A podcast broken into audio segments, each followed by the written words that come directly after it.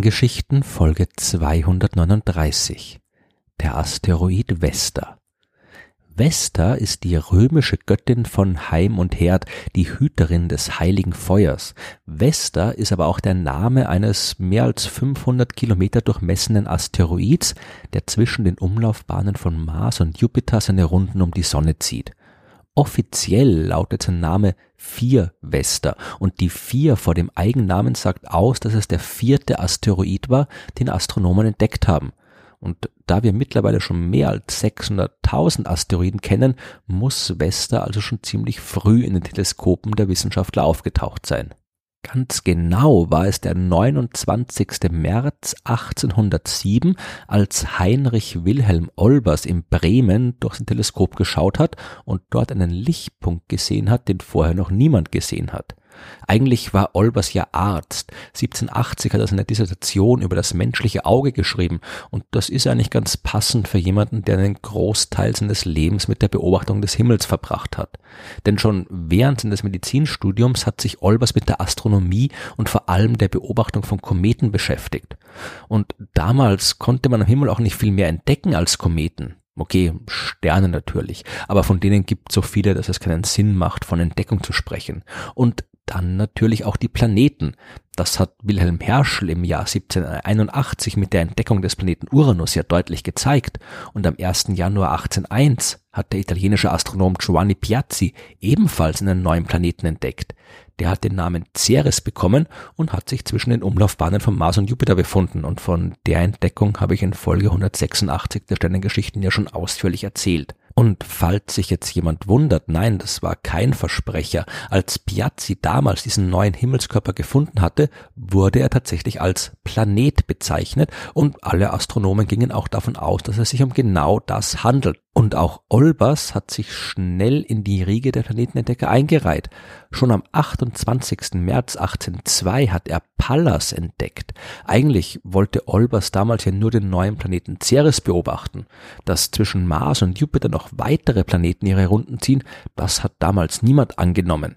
Damals hat man noch an die Gültigkeit der sogenannten Titius-Bode-Reihe geglaubt, über die ich in Folge 86 der Sternengeschichten mehr erzählt habe. Mit dieser Reihe hätten sich Position und Existenz vom Planeten vorhersagen lassen sollen, wenn sie nicht falsch gewesen wäre, wie man später gemerkt hat.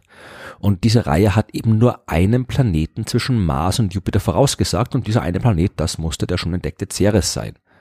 Als Olbers dann plötzlich an fast gleicher Stelle einen zweiten Planeten eben Pallas gefunden hatte, da war man kurz verwirrt, aber Olbers ist schnell eine Lösung eingefallen. Der eigentliche Planet zwischen Mars und Jupiter, der musste irgendwie zerstört worden sein, meinte er, und Ceres und Pallas wären nur die Bruchstücke. Und wo zwei Bruchstücke sind, da finden sich vielleicht noch mehr. Diese Bruchstücktheorie hat sich später auch als Unsinn herausgestellt, aber damals hat man auf jeden Fall weitergesucht. Und tatsächlich hat 1804 der deutsche Astronom Karl Ludwig Harding einen weiteren Planeten entdeckt, den er den Namen Juno gegeben hatte. Und drei Jahre später folgte dann der zweite Streich von Olbers eben mit der Entdeckung von Vesta.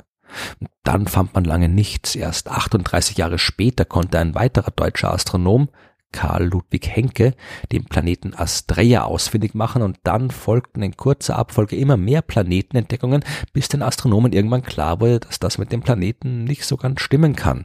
Das muss eine andere Art von Himmelskörper sein, denn Planeten sausen normalerweise nicht in großen Gruppen durchs All. Auf Vorschlag von Alexander von Humboldt hat man die Dinger in Asteroiden umbenannt und ab 1850 hat sich diese Bezeichnung dann auch allgemein durchgesetzt was aber nichts dran ändert, dass Vesta ein äußerst interessanter Himmelskörper ist, egal ob er nun Planet oder Asteroid heißt. Für eine Runde um die Sonne braucht der kleine Felsbocken drei Jahre und sieben Monate. Seine Bahn liegt nicht genau in der Ebene der anderen Planeten, sondern ist ihr gegenüber um sieben Grad geneigt und seine Form ist auch unregelmäßig. An der längsten Stelle beträgt sein Durchmesser 573 Kilometer, an der kürzesten sind es nur 446 Kilometer.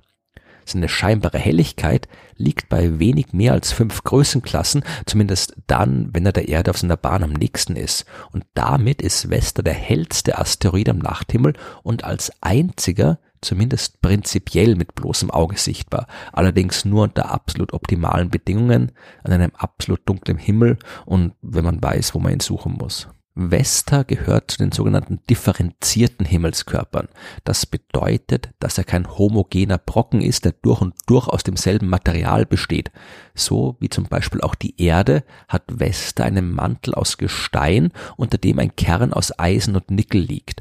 Damit das passieren kann, muss ein Himmelskörper groß genug sein, denn nur dann ist auch die Menge an natürlich auftretenden radioaktiven Materialien in seinem Inneren groß genug, damit er warm genug werden kann, um teilweise aufzuschmelzen.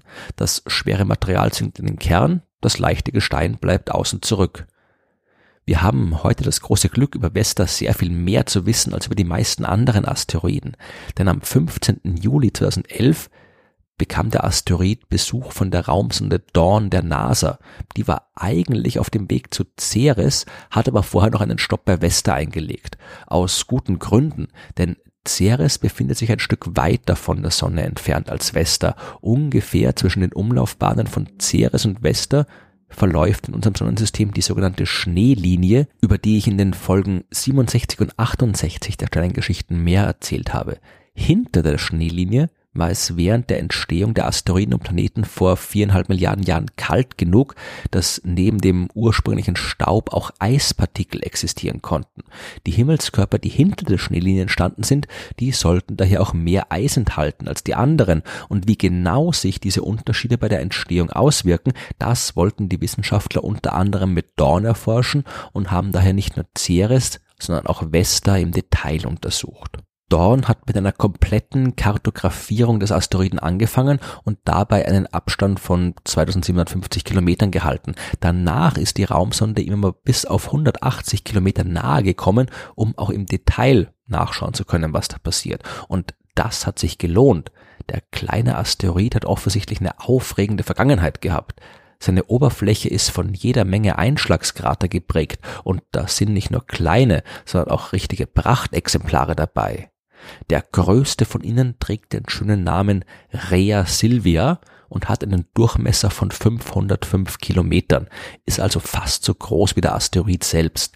In der Mitte des Kraters befindet sich ein Zentralberg, der sich 22 Kilometer hoch über den Kraterboden erstreckt. Der Krater selbst ist 13 Kilometer tief. Damit landet der kleine Asteroid also tatsächlich gerade noch unter den Top 10 der größten Einschlagskrater des Sonnensystems und auf der Liste der höchsten Berge liegt der Rea Silvia Zentralberg sogar auf Platz 2, knapp hinter dem Olympus Mons Vulkan auf dem Mars. Es muss dort also irgendwann mal ein ziemlich großes Ding mit Vesta zusammengestoßen sein. Man schätzt, dass Vesta damals ein Prozent ihres ganzen Volumens verloren hat.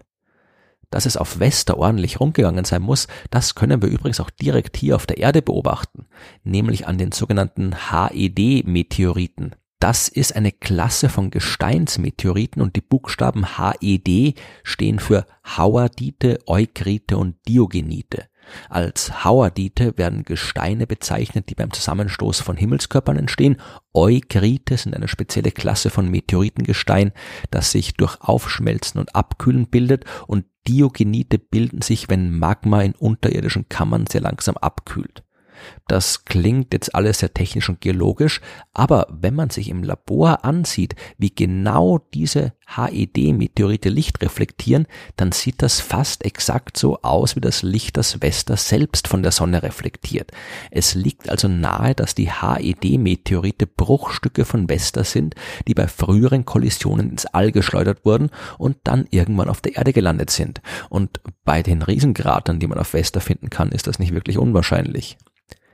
In Folge 111 der Sternengeschichten habe ich auch über Asteroidenfamilien gesprochen, also Gruppen von Asteroiden, die alle Bruchstücke einer früheren Kollision sind. Zu diesen Familien gehört auch die Vesta-Familie, die, wie der Name andeutet, Bruchstücke von Vesta sind. Untersucht man deren Umlaufbahnen, dann kann man bestimmen, wann die Gruppe entstanden ist, wann also die Kollision stattgefunden hat. Bei Vesta deutet das auf ein Alter von etwa einer Milliarde Jahre für den Rea Silvia Krater hin. Diese Kollision war so enorm, dass nicht nur Material aus dem Mantel von Vesta ins All geschleudert worden ist, sondern eigentlich auch Zeug aus den metallischen Kernregionen entkommen sein müsste.